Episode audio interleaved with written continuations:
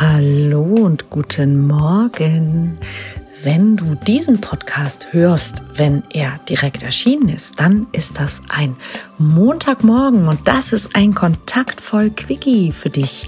Eine kleine Folge, die jetzt immer am Montagmorgen erscheint, die nur ein paar Minuten dauert und dir einen positiven Impuls zum Wochenstart geben soll. Und mein Impuls für heute ist, du kannst keine Liebe kreieren mit dem Glauben, dass du nicht liebenswert bist. Was meine ich damit? Ganz einfach. Wenn du dir eine Partnerschaft wünschst, dann willst du Liebe in deinem Leben. Ja, du möchtest eine, eine liebevolle, erfüllende Partnerschaft. Aber wie willst du Liebe anziehen und erschaffen? Wie willst du Liebe spüren, wenn du dich selber vielleicht selbst nicht für liebenswert hältst? Ich meine, klar, du kannst natürlich trotzdem eine Beziehung haben. Und meistens, wenn wir uns für nicht liebenswert halten, dann sind die Beziehungen, die wir haben, eben nicht unbedingt geprägt von Liebe, von Commitment, von zueinander stehen, von zum füreinander einstehen, ja, sondern sie sind häufig geprägt von Kompensation, von Angst, nicht gut genug zu sein, von Missverständnissen, von Streit, von Eifersucht oder irgendwelchen anderen Nebenwirkungen. Und was ich dir unbedingt mitgeben möchte, ist, falls du dich selber nicht für liebenswert hältst, dann ist es nicht deine Schuld. Denn fast alle Menschen lernen dieses Missverständnis, dass sie nicht gut genug sind, wie sie sind, dass sie leisten, dass sie sich verändern müssen, dass sie anderen entsprechen müssen. Und das ist ein Ergebnis der Art und Weise, ähm, wie wir geprägt werden, wie wir erzogen werden, ja, weil wir eben ähm, durch, durch die Art, wie wir funktionieren müssen in sozialen Systemen, sehr viel häufiger, als dass wir Lob erfahren, dass man uns sagt, du bist toll, wie du bist, du bist liebenswert, wir sind so stolz auf dich, wir haben dich so lieb, wir haben dich so gern, du bist ein tolles Kind.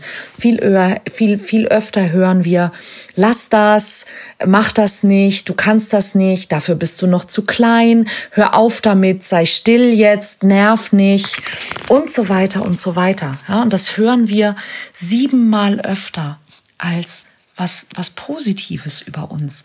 Und so kommen wir irgendwann auf die Idee, dass wir eben so, wie wir sind, nicht akzeptabel sind, dass wir nicht gut sind und dass wir nicht liebenswert sind.